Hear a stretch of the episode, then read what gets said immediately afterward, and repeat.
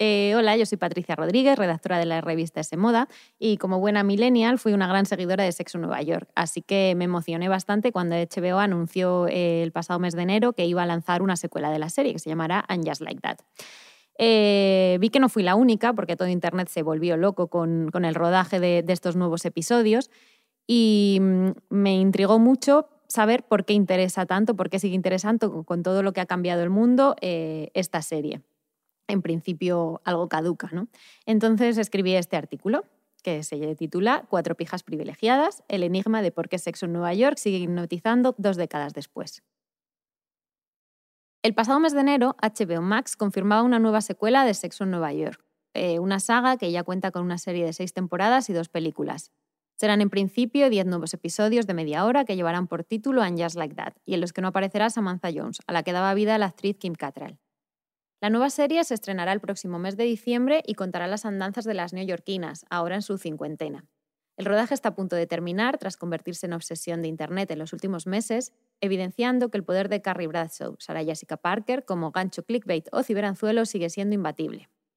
Había dudas más que razonables. La columnista, que se paseaba por Manhattan sobre aquellos 8 centímetros de tacón de sus manolos, estaba ya llena de contradicciones en los 90, cuando comenzó sus aventuras en la pequeña pantalla, pero esas paradojas ahora son aún más evidentes y han hecho que muchos señalen que la historia de esas cuatro mujeres blancas privilegiadas es un formato caduco. Así lo expresaba hace unas semanas en Financial Times la crítica de moda Joe Ellison. Es un drama de casi 25 años sobre cuatro mujeres blancas de privilegio excepcional, concebidas a la sombra de las Torres Gemelas, en un momento en el que el deseo se expresa casi exclusivamente en impulsos heterosexuales de lujuria no emancipada. La última actualización sobre las vidas de las amigas, la segunda película, llegó a los cines en 2010. Han pasado 11 años en los que el mundo ha reescrito su guion en aspectos centrales como el género, la igualdad, la raza o la clase. La democratización y polarización vía redes sociales y el empuje de movimientos como el Too o el Black Lives Matter han transformado completamente el panorama. Y aún así, la vida de la vieja Carrie sigue cautivando. Entre la gula y el sonrojo, no se puede dejar de mirar. He visto siempre la serie con condescendencia y gran afecto. La tentadora mezcla de moda, amistad femenina y transparencia emocional es un elixir que todavía tiene el poder de seducir, añadía Ellison. Creo que Sexo en Nueva York es una serie que trascendió la ficción, observa la periodista Natalia Marcos, especialista en televisión de este periódico. Televisivamente fue revolucionaria. Ayudó a situar en el mapa HBO y fue pionera en muchos sentidos, rompiendo tabúes y empezando a acostumbrarnos a otro tipo de series, pero su influencia no se quedó en la televisión, saltó otros aspectos como la moda. El culebrón fuera de la cámara, con supuestas rivalidades entre actrices, también ayuda a alimentar la expectación. La serie fue un hito televisivo y sus personajes se han convertido en iconos que todavía permanecen vivos en la cultura popular. Iconos como esos manolos que calzaban y siguen calzando, porque el utilitarismo no va con Carrie, o como tantas prendas y accesorios que las seis temporadas catapultaron al estrellato de fama y sobre todo ventas el vestido periódico de John Galliano, el collar con el nombre de Carrie o la baguette de Fendi, ese bolso que fue bautizado como el primer It Bag. Precisamente las búsquedas de este modelo crecieron un 45% tras aparecer Parker con él en el rodaje el pasado mes de julio, según la plataforma List. La moda fue crucial para la serie y la serie fue crucial para la moda, inaugurando una provechosa relación que hoy se mantiene más estable que nunca.